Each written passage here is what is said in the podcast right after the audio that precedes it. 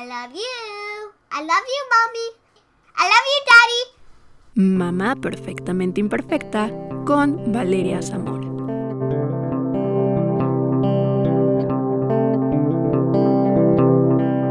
Hola amigos, bienvenidos a este sexto episodio de Mamá Perfectamente Imperfecta. Yo soy Valeria Zamora, una mamá perfectamente imperfecta, y el día de hoy tenemos una invitada muy especial.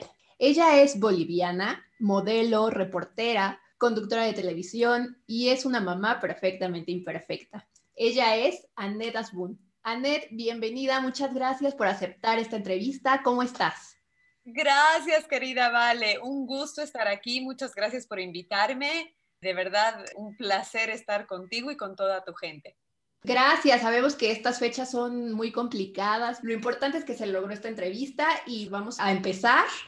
Comienza a disparar. Perfecto. Annette, cuéntanos sobre qué sentiste el día que te enteraste que ibas a ser mamá. ¿Estabas nerviosa? ¿Estabas como qué sentimientos tenías? Son sentimientos encontrados. Son emociones encontradas, siempre, claro. Es mucha, mucha emoción, a la vez es nervio, miedo. Son diferentes emociones, pero en, en mi caso particular, Julián sí fue buscado, entonces estaba todo planeado y hasta con meses de anticipación, ya sabes, acomodé el cambio de seguro médico, ya, ya tenía todo súper pensado y tuve la fortuna que cuando dijimos, ok, ya estamos listos, va, literal, dejé el método anticonceptivo y no es broma, a la primera quedé embarazada, o sea, a los 15 días quedé embarazada.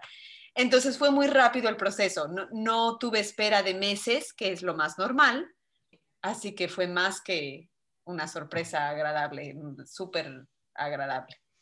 Claro, y más porque ya lo, lo, estabas buscando, ¿no? Era buscado, planeado y, y, la verdad muchos me decían, es muy dura la parte de, del intentar. Hay gente que tarda años, meses, luego de repente vienen muchas dudas de, a ver, nos hagamos exámenes, a ver qué está fallando. Esa parte, y más cuando eres una mamá mayor, adulta, yo me embaracé a los 37 y Julián nació a los 38 es todavía más complicado, los doctores te dicen que tengas mucha paciencia y que pues por supuesto puede tardar en suceder.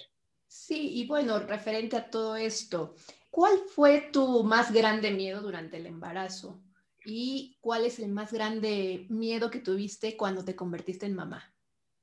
Durante el embarazo, perderlo. Creo que me imagino que a todas nos pasa lo mismo. Hay un nivel altísimo de ansiedad, de que no te pase nada, que todo esté bien. Cada mes cuando haces la visita al médico, lo único que quieres escuchar es todo está en orden, tiene 20 dedos, o sea, quieres saber que todo está en su lugar.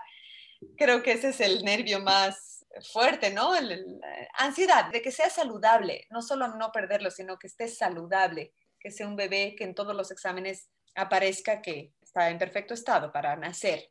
El nervio de cada examen, pues digamos que son como tres exámenes importantes durante el, sí, no me todo el tiempo el del embarazo. El examen, eh, pero hay, hay, exactamente, no me acuerdo el nombre, pero son tres donde ya te dicen si es que descartan síndrome de Down, descartan otro tipo de afecciones de salud y bueno, gracias a Dios, lo mejor que puedes escuchar en ese momento es que todo está bien.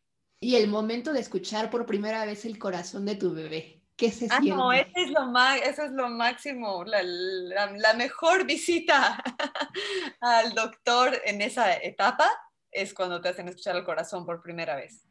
Y cuando ya supiste que estabas embarazada, ¿tú pensabas en que querías una niña o un niño? Me era indiferente, como creo que a, a la mayoría, pero antes incluso de embarazarme siempre pensaba en niña pero en mi caso fue niño. Fue un switch de inmediato, fue así de, gracias a Dios es niño, o sea, no sé, algo pasó. Es un volado al aire, ¿no? Y pues siempre es, si es niña o niño, lo importante es que venga bien y pues las mamás siempre vamos a estar muy contentas con lo que Dios nos haya mandado. Así es, exacto, exactamente. Ahora que eres mamá, ¿cuál es tu momento preferido del día con Julián? cuando hace la siesta, ¿no? no, la verdad, el despertar. Todavía sigue durmiendo con nosotros en el cuarto, tiene, duerme en su cuna, pero está en mi cuarto, entonces todos los días cuando despierta es una delicia porque empieza a hablar y hablar y hablar y no para de hablar y es un momento que me fascina. Y ahora cuéntanos, ¿Cómo has logrado combinar tu trabajo con el ser mamá? ¿Hay algo que hayas dejado de hacer en cuestión laboral cuando te convertiste en mamá y durante todo este proceso? Sí, 80 cosas. O sea, no hay como la vida sea la misma, el tiempo es otro. Hay todo un periodo inicial que son más o menos los primeros seis meses que básicamente no puedes hacer otra cosa, especialmente si das pecho eres bastante esclava. Estás hablando de que cada dos o tres horas hay que alimentar al bebé. Es una etapa en la que no, no, hice nada, básicamente.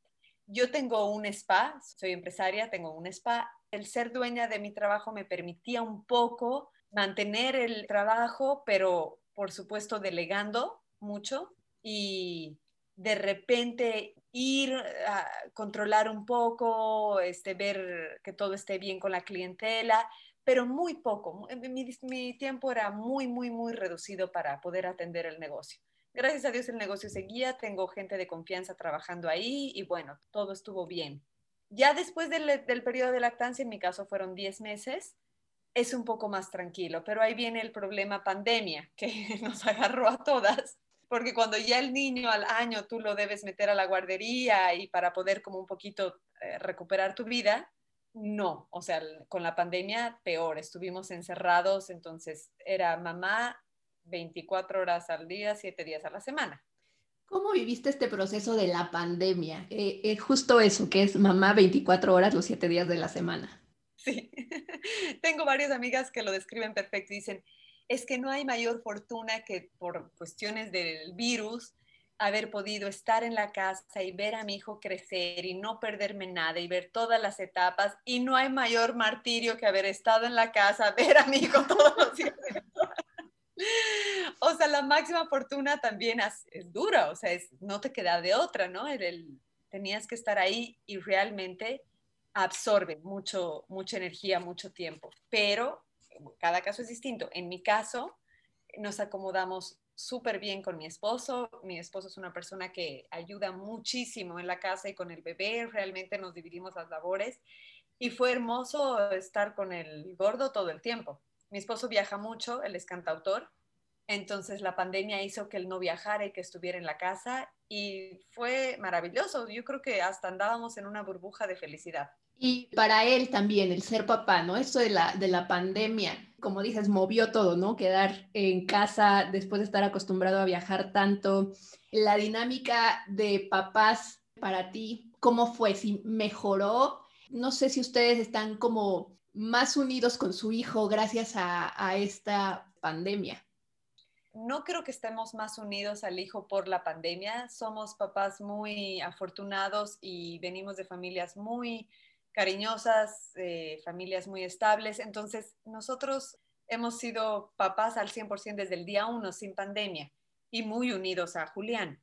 Con la pandemia, obviamente, por, por cuestión de estar del encierro, eh, hemos disfrutado de otras cosas que quizá antes no, no disfrutábamos tanto. Pero realmente lo, la pandemia para nosotros tampoco ha sido tanto cambio. Como somos independientes, mi esposo siempre ha estado en la casa de lunes a viernes, él trabaja fines de semana.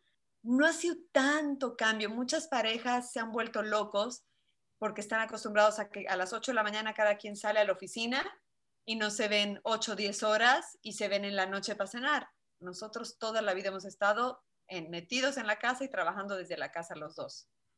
Eso es una fortuna, ¿no? Para ustedes como papás, como pareja. Yo lo considero una suerte, la verdad. Claro, por supuesto. Ay, no, qué horror, cómo te, te, ves todo el día y para mí es una suerte. Claro, sí, porque todos estamos acostumbrados a no vernos durante todo el día, como tú dices, nada más llegar en la noche, cenar y ya se acabó el día, cuentas lo que pasó y punto. Entonces, sí, Yo creo que esta pandemia ha causado muchos divorcios porque creo que la gente recién se conoció, apenas se dio cuenta quién era su pareja. Lamentablemente ha sucedido eso, pero bueno, pues también está la otra cara de la moneda, ¿no? Que también para muchos fue una fortuna que se haya presentado esta pandemia, que puedan convivir más con su familia. Exacto, exacto. Y de todo lo que has hecho como mamá hasta ahorita, ¿hay algo que de lo que tú te arrepientes o cambiarías la forma de hacerlo? Eh, ay, Es, es, chiquito, Julián, tiene un año, ocho meses. Creo que todavía no hay nada que me arrepienta. Seguro me voy a arrepentir a futuro de... A ver, eh, todavía no han habido grandes cambios como para yo arrepentirme de algo. Creo que la lactancia me encantó, fue un buen tiempo, no me arrepiento de haberla cortado a los 10 meses, creo que fue un buen momento. Te digo, ni siquiera lo hemos sacado del cuarto todavía, entonces puede que en, en unos meses o en un tiempo cuando me toque sacarlo del cuarto diga, ¿cómo no he hecho esto antes? Porque va a ser una tortura para el niño, qué sé yo. Ahorita, ahorita, pues no, la verdad que no, no, no. Es una edad en la que todavía podemos disfrutar a, a los bebés, ¿no? Siempre los vamos a ver como bebés nosotros. Entonces. Sí, exacto. No, no vemos el, ay, hay que sacarlo de la habitación, porque pues quieres pasar el mayor tiempo con él, ¿no? Yo siempre pienso, en algún momento mi hija no, no va a querer que la abrace, no va a querer que la cargue, entonces pues hay que aprovechar cuando se puede.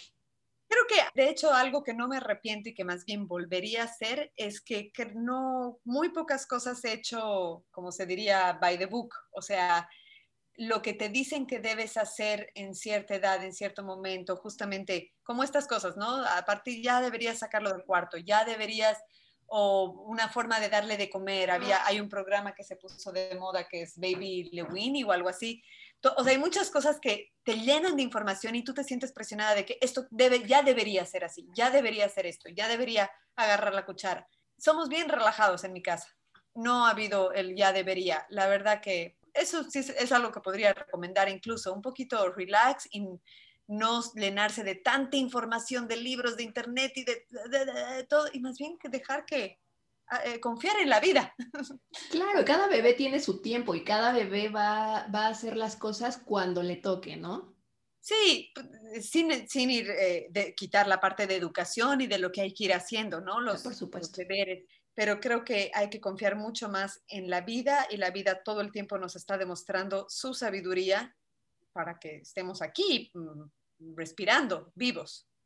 Así es. Y ahora, Ned, cuéntanos, nosotros siempre vemos a nuestros hijos como nuestros grandes maestros. Desde esta perspectiva, ¿cuál es la enseñanza más grande o la más importante que te ha dado tu hijo? Es que te, yo creo que, el, que vienen a enseñarnos el máximo amor que puede haber. No hay nada que se le compare. La vida es otra a partir de que ellos existen. Cambia por completo la visión, la, las prioridades. Tu vida un poco, bastante, se pone en pausa porque hay una persona ahí que necesita todo, todo, necesita tu 100% es como un poco lo describe Castañeda, un autor mexicano que me gusta mucho, que cuando tienes un hijo es como si se te abriera un hueco en el estómago, por decir, literal, un hueco, y entonces el hijo empieza a chupar de ahí, te empieza a consumir, a consumir, a consumir, y así es como debe de ser. Luego Castañeda dice que es importantísimo en cierto momento, a cierta edad, tienes que hacer un gran esfuerzo para cerrar ese hueco y que no te siga consumiendo pero literal un hijo es como, sí, como si se hubiera abierto todo un hoyo y por ahí drena toda tu energía, todo lo que sabes, lo que eres como persona, se lo estás transmitiendo, se lo estás dando todo el tiempo. Desde el minuto uno, desde el minuto uno que tú sabes que ya está dentro de ti, que estás formando vida. Exacto, exacto. Cambia, cambia todo. Sí, sí. A mí me, me, gusta pensar, por ejemplo, en el caso de, de la cesárea, evidentemente hay un corte, te abren, sale el bebé, te cierran, pero nunca más el cuerpo vuelve a ser el mismo. Y es eso, nunca más la vida vuelve a ser la misma, no, no, no hay cómo esperar. Es un decir recuperar tu vida, claro, vas a hacer cosas de los hijos crecen, recuperas tu tiempo, las cosas van cambiando y las prioridades van cambiando, pero hay un antes y un después y es imposible volver al antes. Una vez que hay un hijo en el mundo tuyo, la vida es otra. Sí, con él tú vuelves a nacer, ¿no? O sea, nace tu bebé y tú naces como mamá. Sí. Como dices, es imposible volver a, a, una vida de antes, pero es maravilloso. Así es. Para ti, ¿qué es lo más difícil hoy en día de ser mamá? Hoy en día y por la edad que tiene Julián, que ya empezó, ya camina, corre, eh, agarra a todos, está en esa edad, está entrando a los terribles dos, como le dicen, es el hecho de realmente siento que incluso bajo mis ojos, bajo mi mirada, le puede pasar algo. Es decir, lo más difícil es todo el tiempo tener que estar cuidando que el niño no se muera, o sea, que no sea tragante, que no se meta algo a la boca, que no agarre alcohol y se lo tome. Lo más difícil creo es estar todo el tiempo atento a que no le pase nada, que no se caiga, que no se golpee. O sea, cualquier cosa es, peligrosa, ¿no? En, para un niño. Entonces, eso, ese nivel de atención que requieren es, es muy, muy desgastante. Afortunadamente pasan estos terribles dos, ¿no? Y después seguiremos con los cuidados, pero pues ya será un poco mínimo o tal vez nada más estar vigilando. mínimo, ¿eh? yo ahí voy al contrario, como dicen los abuelos, niño chico, problemas chicos, niño grande, problemas grandes. Yo creo que los cuidados cambian, pero no se minimizan, se agrandan. Son otro tipo de cuidados. Claro. me preocupa que no se caiga y se golpee la cabeza. Sí, después va, la preocupación va a ser otra. ¿Y qué consejo le puedes dar a las mamás primerizas, papás primerizos o a las chicas y chicos que quieren ser papás en algún momento? Bueno, el, inicial es que sí son papás que realmente lo quieren. O sea, creo que hay un, problema con muchas mujeres, muchos hombres, parejas en general, que un poco vienen los hijos para llenar huecos, para llenar, quizás la pareja no está tan bien, entonces de repente, ah, con el hijo vamos a estar mejor cositas así. Yo sí siento que lo, el primer, primer consejo es si no quieres tener un hijo, no lo tengas. Es demasiado duro cambio de vida, es difícil hacerlo y si no lo quieres, creo que es mejor no. Totalmente de acuerdo. Estoy a favor, no tengo nada en contra de la gente que dice yo no quiero tener hijos, me parece bárbaro. Entonces, primero, que realmente lo planifiquen y lo quieran, que no sea, ay, accidental. Y lo segundo, una vez que llega, mucha calma, mucha calma, el no dormir y ciertos factores hacen que, o sea, el no dormir y lo que sucede al principio son cosas que te ponen irritable y entonces las peleas, los, el mal humor, la intolerancia, uno tiene que saber qué es por un estado literal de falta de sueño, de falta de, de mucho cansancio. No pensar que, que es tu culpa, no pensar que la pareja está mal, respirar y mucha calma, mucha calma y saber que eso va a pasar. Solo es un periodo y después, como lo decimos, seguirán otras cosas, pero cada cosa tiene su tiempo de caducidad, por así decirlo.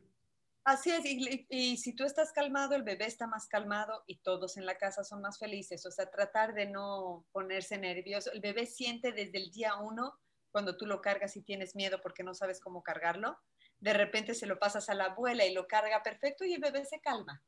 Hay un, nervio que el bebé siente de ti como mamá primeriza que sientes que no sabes nada. Sí, claro, y los bebés se dan cuenta de todo, como tú lo dices, absolutamente de todo y ellos se calman cuando tú estás más calmado. Si tú estás irritable, nervioso, ellos lloran y es un cuento de nunca acabar. Es, es, parece fácil, pero es lo más difícil. Lograr calmarse, lograr de repente cada quien con su método, con lo que mejor le, le siente, meditar, lo que sea, respirar, lo que sea que te haga bien, calma, calma, calma la mente, calma la mente. Es mucha dosis, es muy duro, es muy duro y no hay que mentir y no hay que decir lo contrario, es muy difícil, entonces tiene que haber calma. Calma y pues no hay más, paciencia también. Y cuéntanos alguna anécdota pues chistosa o algo que te haya sucedido con tu bebé como mamá primeriza. Ya sabemos el cambio del pañal o que me equivoqué de, de biberón o cosas así. Algo que te haya sucedido. Sí, o sea, en realidad no es chistoso. Me equivoqué de un remedio. Una vez le di, en vez de darle, era, era el hierro, era las vitaminas de hierro y no, no, me acuerdo que le di la cantidad de las otras vitaminas, pero le di una sobredosis de hierro. No, no, no, ¿qué te cuento? O sea, se me retorcía de dolor de estómago, o sea, pero me sentía fatal, no fue chistoso, me sentía la peor madre del mundo, por supuesto. Primera vez que se cayó, que se me cayó de la cama, creo que es un clásico también, que es la peor mamá del mundo.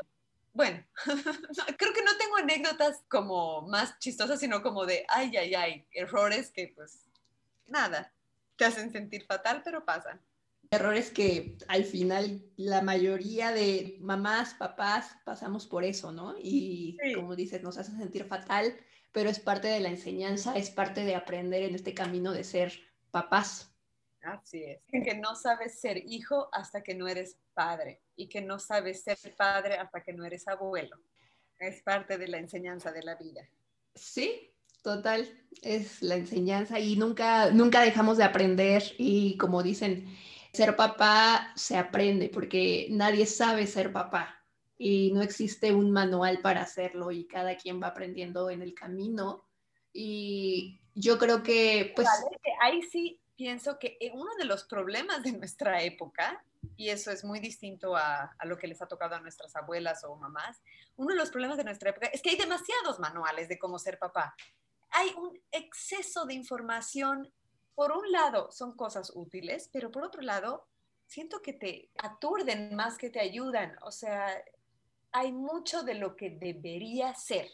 La presión de, del debería, debería, debería, esto ya, o sea, porque hay 80 mil libros, información por todos lado de cómo ser papá.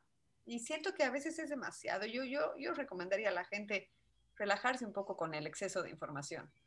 A pesar de que existe todo este tipo de información, pues en el camino vas aprendiendo y como dices, esta información que existe realmente no es, digamos que verdadera, ¿no? O sea, lo que tiene que ser. Claro que no, porque tal vez quien lo haya escrito lo está escribiendo desde su punto de vista o como lo vivió. Así es, así es. Y nadie lo... sí, hay cosas muy útiles respecto, por ejemplo, a ciertas enfermedades o cosas que dices, ah, esto, ok, tienes a la mano información. Si la usas de forma útil, como todo en la vida, es muy bueno. Pero creo que muchas mamás, y lo he visto con amigas, se trauman porque su bebé no está haciendo lo que el libro dice que debería hacer cuando tiene un año y ocho meses. O sea, y capaz pues él lo va a hacer a los dos años, no pasa nada, ¿no? Así es, cada bebé tiene su tiempo y no hay que forzar. Por más que el libro te diga a los ocho meses tiene que, no sé, gatear o, ¿no? Pues no, tal vez no, el bebé lo va a hacer como lo dices, al año. Y está bien, porque es su proceso y es al momento en el que el bebé lo tenía que hacer siempre teniendo vigilancia del doctor y viendo que todo vaya en orden, ¿no? Así es, exacto, exacto, dentro de los parámetros. Así es, Anet. Y bueno, pues muchas gracias por haber aceptado esta entrevista, por acompañarnos en este episodio y compartirnos un poco de lo que has vivido en este maravilloso camino de ser mamá. Por favor, compártenos tus redes sociales para que te puedan seguir y estén en contacto contigo. Ay, muchas gracias, Vale, por la invitación. Me encuentran tal cual como mi nombre en Instagram, Twitter o Facebook, es arroba Anet Asbun, una sola N, dos T's. Así es como se escribe mi nombre, Anet Asbun. Y pues los invito también a Bengala Spa, también es arroba Bengala Spa. Para todas las mamás, créanme, una escapadita de repente de si logras dejar al niño una hora y poder irte a hacer un masajito o las uñas o lo que sea, yo creo que muchas mujeres vienen al spa como para descansar. tenemos ahí todos los servicios para consentirlas. Perfecto. Aquí en este Instagram eh, pueden hacer citas, alguna reservación o hay algún número al que puedan marcar. Ajá, directo por WhatsApp es al 55 38 58 63 21. Perfecto. Muchas gracias, Anet me marcan de parte de ti, de parte de tu programa, les hacemos un descuento. Solamente que me digan de, que vienen de parte tuya. Perfecto, pues ya saben amigos, contacten a, Ned, contacten al estudio, manden sus mensajes. Si quieren hacer cita, ya escucharon, puede haber un, un pequeño descuento, así que háganlo. Y amigos, muchas gracias por haber escuchado este sexto episodio de Mamá Perfectamente Imperfecta. Recuerden que yo soy Valeria Zamora, una mamá perfectamente imperfecta y pueden encontrarme en Instagram como arroba valeriazamora.b. Ahí pueden hacerme llegar todas sus dudas, comentarios, sugerencias, algún tema que les gustaría escuchar, consejos para papás, mamás primerizas, chicas y chicos que quieren ser papás o alguna experiencia que ustedes quisieran compartir. Hasta la próxima.